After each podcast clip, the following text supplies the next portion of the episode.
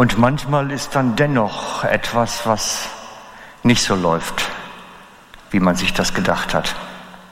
Manchmal ist es dann dennoch nicht die leichte Kost. Wir haben vor einiger Zeit Freunde besuchen müssen und mit ihnen über Sterben sprechen müssen. Darüber, was es heißt, diese Welt zu verlassen und zu gehen. Weil wir wussten, das ist jetzt das, was dran ist. Es ist nicht dran, für sie für Heilung zu beten. Es ist nicht dran, für sie Hoffnung, irgendwie falsche Hoffnung zu bilden. Es ist Zeit, sie darauf vorzubereiten, dass es einen Moment gibt, wo es ums Gehen geht. Und das sind nicht einfache Gespräche dann, vor allen Dingen, wenn die Leute jünger sind. Und in diesem Gespräch wurde ich dann gefragt, Herr Frank, du weißt, ich bin im Glauben, aber ich sehe dich, wie du im Glauben bist, und ich sehe mich, wie ich im Glauben bin. Reicht denn meins aus? Reicht denn mein Glaube am Ende aus, wenn es heißt zu gehen? Reicht es dafür aus, die letzte Reise anzutreten und an himmlischen Ort zu kommen? Reicht mein Glaube am Ende aus? Und dann kann man sich in so einer Gesprächssituation nicht irgendwie darum rumwinden. Die Leute wollen eine Antwort. Und ich habe mir dann nachher ich äh, auch eine Antwort gefunden für Sie, aber ich habe nachher gedacht, diese Frage beschäftigt wahrscheinlich viele. Diese Frage, welch ein Glaube reicht am Ende aus? Diese Frage, ist mein Glaube denn groß genug, stark genug, dafür, dass ich von Gott akzeptiert werde, wenn ich dann vor Himmelstor stehe. Reicht mein Glaube aus? Und das möchte ich mit euch heute mal machen, weil ich habe das Gefühl, die Frage stellt sich vielleicht dem einen oder anderen schon. Nun, weil bei uns der Tod nicht an der Tür klopft, drängt sie sich nicht auf. Aber keiner von uns weiß, wann der letzte Tag kommt.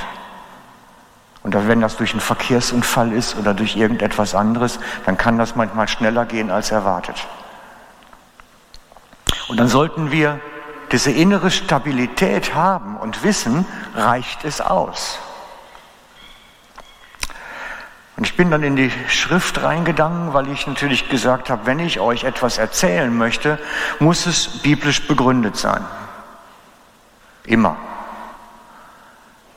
Und deswegen habe ich dann sechs verschiedene Begriffe zum Glauben gefunden. Von einige habe ich selber bekleiden müssen ein bisschen, aber es gibt sechs Varianten des Glaubens in der Bibel, mindestens, vielleicht sogar noch mehr. Und ich habe sie euch mal aufgeschrieben. Es gibt den Unglauben. Wir werden ihn gleich anschauen, was es bedeutet, ein Ungläubiger zu sein. Es gibt den Unglauben. Es gibt den Überzeugungsglauben.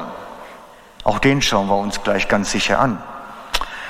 Dann habe ich, das ist mein Begriff, ein Mikroglauben gefunden. Das ist eigentlich noch unter dem Mini. Ein Mikroglauben der normale Glaube und der Vollglaube. Das sind so, teilweise sind es biblische Begriffe, teilweise sind es meine Begriffe. Aber da möchte ich heute Morgen mal mit euch mitarbeiten. Mit diesen sechs Varianten, was für einen Glauben man eigentlich haben kann. Und wir alle, wie wir hier sind, können uns irgendwo auf dieser Skala einreihen. Und dann steht natürlich die Frage im Raum, ja, welcher ist denn jetzt eigentlich äh, was langt denn am Ende? Was für ein Glaube langt? Könnte das, ich meine, wer weiß von sich aus, was für ihn langt? Wer ist da sicher auf dem Gebiet? Ha, ich weiß es. Jawohl, das hatte ich erwartet. Ihr auch? Ja. Ist doch gar kein Problem, ne? Ja, ja. Wir sprechen über Probleme, die die Leute nicht haben. Ne? Das Thema hatten wir schon mal. Aber ich glaube, es gibt genügende, die sich die Frage stellen, reicht mein Glaube aus? Und deswegen behandle ich es mit für die zumindest, die Bescheid, nicht Bescheid wissen, für sich. Genau. Es gibt den Unglauben in der Schrift. Wird geschrieben unter anderem Matthäus 13, 58. Ich weiß nicht, wenn du es hast, kannst du es draufbringen, sonst nicht.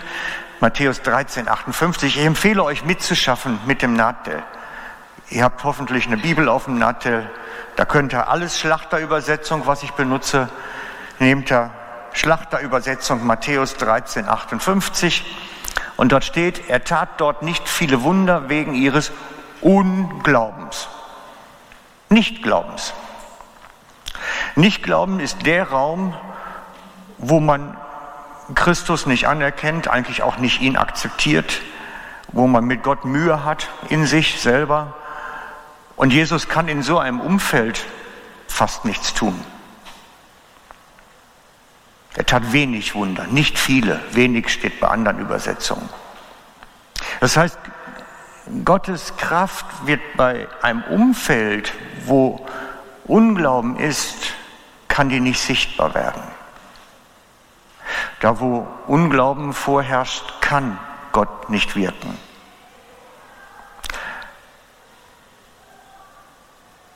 Das kann ganz persönlich sein, aber das kann auch in der Gruppe sein. Eine Gruppe, wo Unglaube herrscht, da war es ein ganzes Dorf, kann Gott nichts tun. Aber auch in der Familie, wo Unglaube herrscht, kann Gott nicht viel tun. Wo man ihn nicht akzeptiert, wo man ihn nichts vom Wissen will, wo man sagt, Gott, ja, mein Gott, lass den doch auf der Wolke hocken, wenn es den dann überhaupt gibt, da kann er nichts tun in so einem Umfeld. Das ist wichtig zu wissen. Es gibt einen Unglauben. Es gibt ein russisches Geschichtsbuch für Kinder, für die Kinder in der Schule. Da steht drin, dass das ganze Christentum und das Ganze alles eine Märli ist, was die Leute sich ausgedacht haben. Und natürlich, wenn so eine Grundhaltung da ist, kann man nicht mit Argumenten kommen. Und wenn ich mit Leuten in Begegnung komme, die so eine Auffassung haben, da diskutiere ich auch nicht groß, weil was will man da sagen? Die mit Worten überzeugen, ist, wenn gar nichts vorhanden ist, ist extrem schwierig. Das ist ein Unglaube. Der rettet natürlich nicht ein Unglaube, da brauchen wir jetzt nicht drüber reden. Und dann wird es interessanter, es gibt in der Bibel einen Überzeugungsglauben. Das heißt, das sind da geht es darum, welche Überzeugung hast du? Glaubst du, dass es einen Gott gibt? Rettet in dem Fall nicht. Das Wissen, dass es einen Gott gibt, rettet nicht.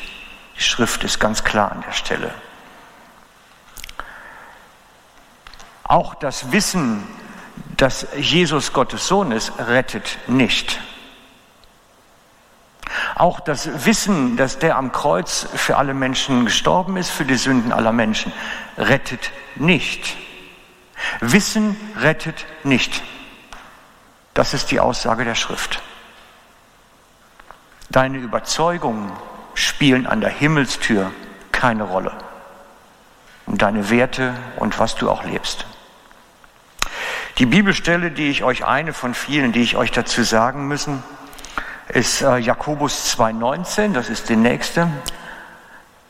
Du glaubst, dass es nur einen Gott gibt, das war damals sowieso ein großes Thema, das tust du wohl dran. Auch die Dämonen glauben es und zittern auf gut Deutsch und werden auch deswegen nicht gerettet.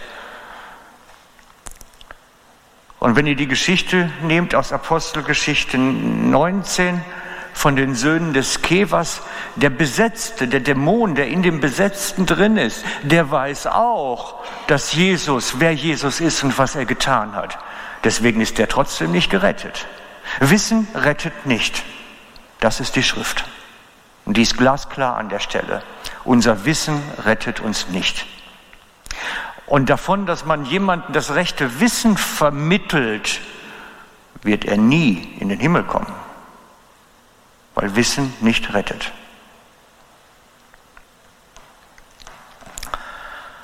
Und das ist der Bereich für mich, wo es darum geht, das bringt uns alles nach oben hin nicht weiter. Da ist eine Linie. Denn es gibt dann den Mikroglauben. Ich habe ihn bewusst Mikroglauben genannt, weil er so klein, dass man eigentlich kaum sehen kann. Aber ich glaube, dass er langt. Ich glaube, dass er langt. Jesus beschreibt ihn in Johannes 6, 47. So die einfachste Form. Johannes 6, 47 sagt, ja, ich versichere, sagt Jesus, ja, ich versichere euch, sagt Jesus, wer mir vertraut, hat das ewige Leben. Wer mir vertraut, hat das ewige Leben.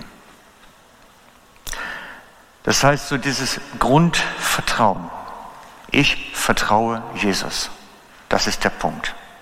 Es geht nicht um Überzeugung, sondern um Vertrauen. Und sobald ich von der Überzeugung zum Vertrauen wechsle, bin ich in der Rettung, bin ich in der Annahme, bin ich dabei. Da beginnt der Weg. Sobald ich von der Überzeugung zum Vertrauen wechsle. Und darum ist mein Ansinnen, wenn ich mit euch zusammen bin oder wenn ich nur bei euch im Wohnzimmer hocke und einen Kaffee mit euch trinke, ich versuche immer, das Vertrauen ein Stück weiterzubringen. Weil Wissen rettet nicht, sondern das Vertrauen auf Jesus, das rettet und das bringt uns weiter. Und da wachsen wir auch. Da geht etwas, wenn wir beginnen zu vertrauen. Und Vertrauen ist eine praktische Sache. Vertrauen ist nicht, ich eigne mir noch mehr Wissen an und lese noch mehr theologische Literatur. Vertrauen ist, dass ich eine Ahnung davon habe, was Gott mit mir vorhat und dass ich die rechten Schritte gehe. Und wenn ihr das anschaut im Hebräerbrief, die ganze Aufzählung der Glaubenshelden, das sind alles Vertrauenshelden. Abraham ist Vater aller Gläubigen weil er auf Gottes Wort hin den Umzugswagen packte und losging. Er vertraute praktisch, weil Vertrauen ist immer etwas Praktisches tun auch. Vertrauen ist nicht eine Haltung irgendwo innerlich, Vertrauen ist ein praktischer Schritt. Ich habe einen Eindruck, was dran ist und gehe ihn.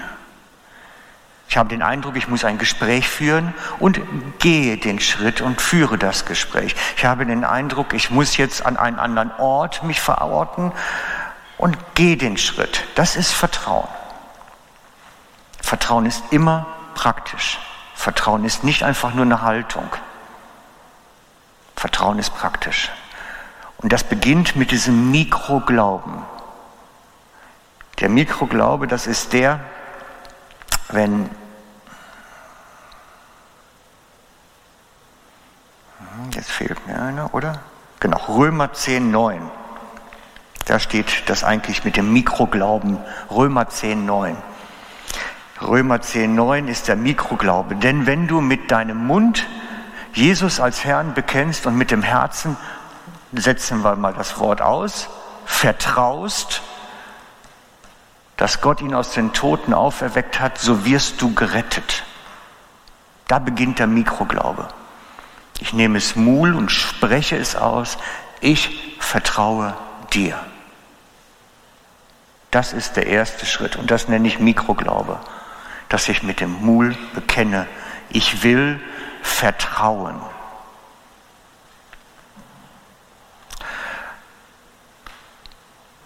Und für gewöhnlich beginnt dann ein Weg. Ich habe es beobachtet bei vielen Menschen. Für gewöhnlich beginnt dann dieser Weg, dass wir das mit dem Mul bekenne. Ich will dir vertrauen. Ich vertraue dir mein Leben an.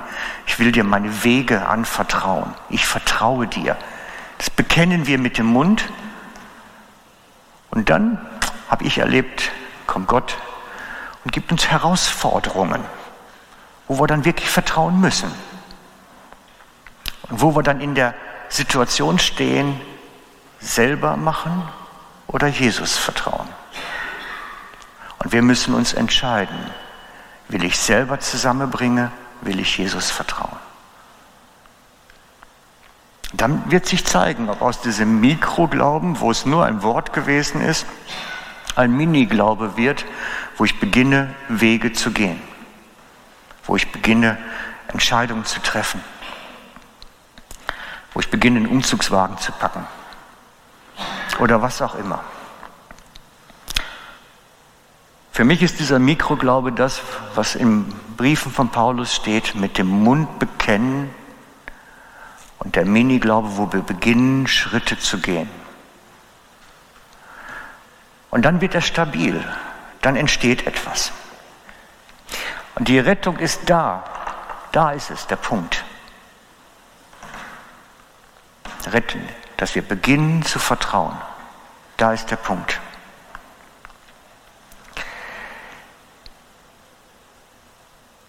Und aus dem Mikroglauben wird dann ein Miniglaube. Jesus nennt ihn nicht Miniglaube, der Begriff ist nicht biblisch, das könnt ihr euch denken. Jesus nennt diesen Miniglauben Kleinglauben. Das ist seine Wortwahl. Das ist der Kleinglaube. Der Kleinglaube ist, wenn du auf dem See angeln bist und den Eindruck hast, Jesus ruft mich jetzt aufs Wasser und du trittst hinaus. Das ist Kleinglaube, sagt Jesus. Weil er hat angefangen, so ein bisschen dann, uh, hält das Wasser, trägt es wirklich? Fängt an unterzugehen und Jesus sagt, du Kleingläubiger, also für mich ist jemand, der aufs Wasser geht, nicht ein Kleingläubiger, aber für ihn scheinbar schon. Und das ist dieser Mini-Glaube. Das ist nicht mal, nicht mal ausgewachsen, denn Jesus nennt diesen Kleinglauben einen, der etwas wagt und dabei ins Staucheln kommt, anfängt zu zweifeln, nicht ganz fest zu sein. Das ist das Bild. Und das gibt es bei uns allen oft. Ich kenne viele von euch ja ein bisschen näher und es ist wirklich so, wir, wir haben Situationen, da fängt es an zu straucheln, da fangen wir an zu schwächeln und plötzlich knicken wir ein. Aber dann streckt der Herr die Hand aus und zieht uns auch wieder fest. Aber er nennt uns dann kleingläubig. Und da brauchen wir nicht irgendwie sagen, wir sind die Helden. Nein, sind wir nicht. Außer ich kenne euch noch nicht gut genug und wüsste jetzt, dass da heute Nachmittag einer über den Halwiler See spaziert. Wäre ja auch möglich.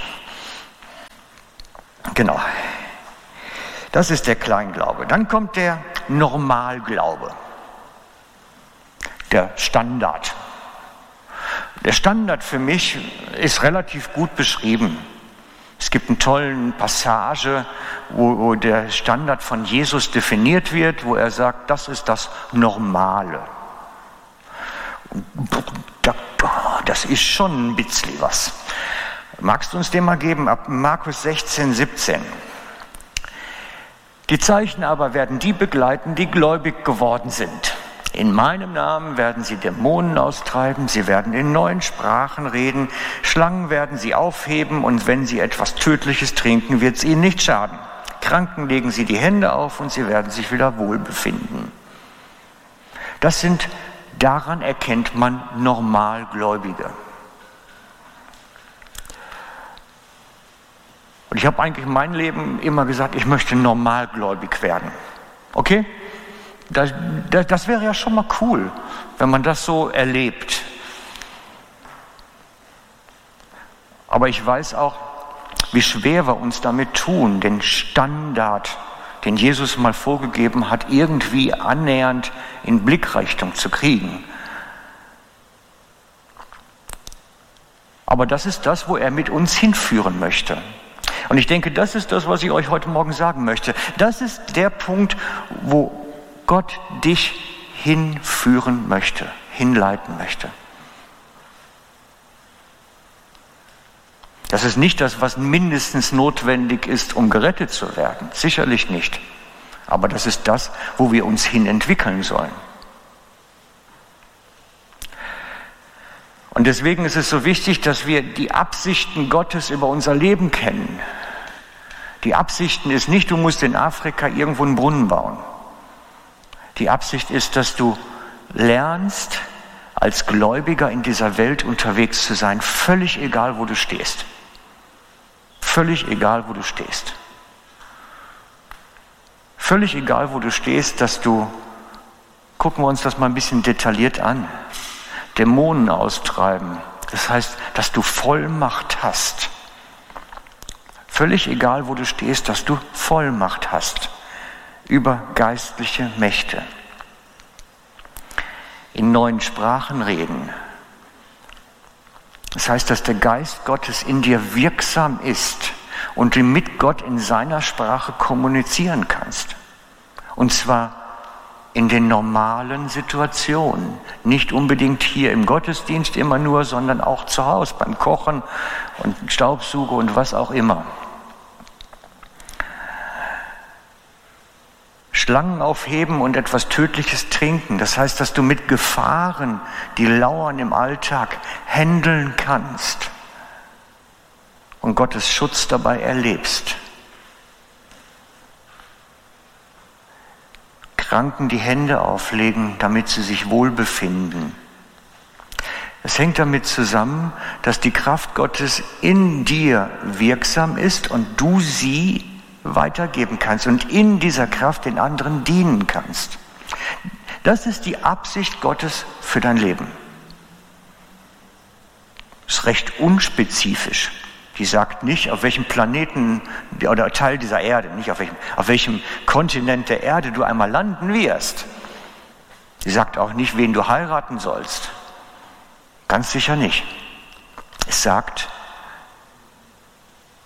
in welch einer Art von Vollmacht und welch eine Art von Gottesbeziehung du hier unterwegs sein solltest. Und ich weiß nicht, wie es dir persönlich damit geht. Ich habe mich seinerzeit entschieden und das auch vor Gott gesagt. Ich möchte dahin wachsen. Ich habe es ihm gesagt. Ich möchte das, was du als Standard erklärt hast, bei mir sehen können. Und ich werde so lange mit meiner Entwicklung persönlich unzufrieden sein, bis das sichtbar wird. Viele Menschen sind mit sich sehr perfektionistisch unterwegs. Die richtige Körperfigur haben, das gute Aussehen und äh, alles Mögliche. Sind unzufrieden, wenn die ersten Falten kommen und müssen mit Botox aufspritzen und was weiß ich nicht alles. Seid nicht unzufrieden über deinen Job, sei nicht unzufrieden über dies, das und jenes. Sei unzufrieden, wenn du geistlich noch nicht weit genug entwickelt bist. Das lohnt sich da, mit sich selbst unzufrieden zu sein. Da ist der richtige Punkt.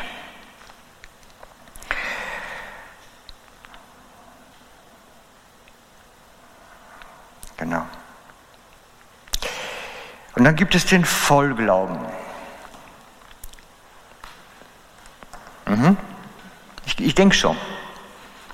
Wie steigert man das jetzt noch? Ne? Das ist jetzt die schwierige Frage. Wie steigert man das jetzt noch? Nein, ich glaube, es gibt den Vollglauben. Steht nämlich geschrieben beim Stephanus zum Beispiel, Apostelgeschichte 6,8 ist das. Und Stephanus Vollglauben, kann man ja auch zusammenschreiben, und Kraft tat Wunder und Zeichen unter dem Volk. Zum Beispiel Philippus, ein Mann voll Glauben. Bei den Leuten, die voll Glauben sind, können wir sehen, dass die nochmal eine andere Liga haben. Bei denen passieren nicht solche Sachen, wie wir eben erzählt haben, eben mal so hier und da, sondern das ist denen ihr täglich Brot. Da leben sie mit, jeden Tag jede Stunde vielleicht sogar. Sie leben da drin. Es ist wie ein Flow. Das passiert nicht und poppt nicht auf hier und da, sondern es ist so ein Dauerzustand. Das sind die, die im Vollglauben sind. Die sind wirklich Jesusmäßig unterwegs. Ich, ich weiß nicht, wie sich das anfühlt. Keine Ahnung. Ich kann es euch nicht erzählen. Ich kenne in der Kirchengeschichte nur wenige Personen, die diesen Vollglauben wirklich gelebt haben aber die waren schon außergewöhnlich. Und ich studiere ihr Lebenswerk hier und da immer wieder mal, um zu lernen, was es heißt, im Vollglauben zu sein. Smith Wigglesworth ist für mich so jemand, der ist im Vollglauben gewesen. Ich meine, jemand, der 14 Totenauferweckung praktiziert, der ist für mich im Vollglauben. Und diese ganzen Sachen sind wichtig für uns, dass wir ein Prinzip verstehen dahinter für die Rettung zur Ewigkeit reicht wirklich dieses grundsätzliche Vertrauen auf Jesus. Mit allen Schwächen und Macken und Problemen, die wir damit haben. Mit dem, unserem Versagen, mit allem. Dafür ist die Gnade Christi schließlich da. Dafür ist sie groß genug. Wenn wir sagen, wir vertrauen Christus und wir nehmen seine Lebensherausforderungen an, sind wir dabei. Alles andere ist Wachstum. Und darauf aufbauend wird sich zeigen, wie viel wir im Leben aktiv erleben werden, auch mit Gott. Wie viel Segen wir wirklich ererben werden. Wie viel Heiligen Geist wir wirklich im Ausfluss haben von uns. Das ist der Einstieg, das ist der Wachstum. Und das müssen wir auseinanderhalten. Kann sein, dass du am Ende deines Lebens sagst, ja gut, ich bin halt über Mikro-Mini-Glaube nicht rausgekommen irgendwo. Ist okay. Ist okay. Wir sind verschieden, wir sind Menschen, wir sind schwach, wir sind im Fleisch. Ja. Aber mein Wollen für mich, das ist so eine Entscheidung, die ich habe, ich möchte, dass mein Glaube da nach, nach dahin wächst in die Richtung. Ich, ich bin unzufrieden mit mir, wenn es das nicht tut. Ich möchte das erleben. Ich möchte Gottes Reich wachsen sehen hier auf der Erde. Ich möchte seine Herrlichkeit unter den Menschen sehen. Ich möchte sehen, dass die Kranken, die verheißen worden ist, dass sie gesund werden, auch wirklich gesund werden dann. Und ich möchte es erleben. Und ich bin so egoistisch, dass ich sage, ich möchte irgendwie auch das selber nicht nur hören davon, ich möchte dabei sein. Irgendwie ein Teil davon sein. Ich möchte es erleben.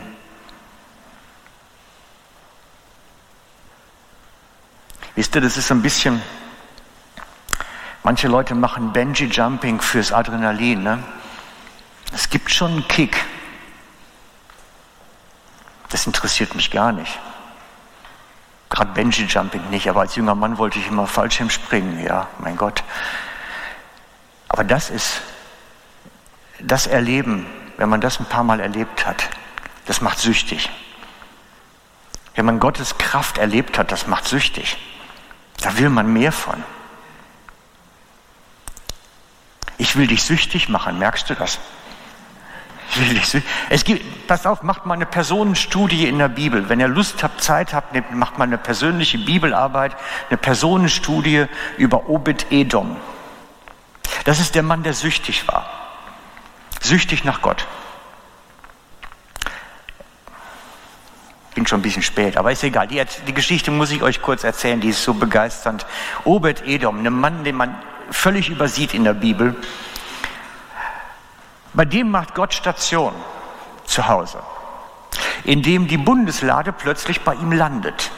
Er wohnt so am Rande von Israel, irgendwo so in der Peripherie, und die Bundeslade landet plötzlich bei ihm auf dem Gelände.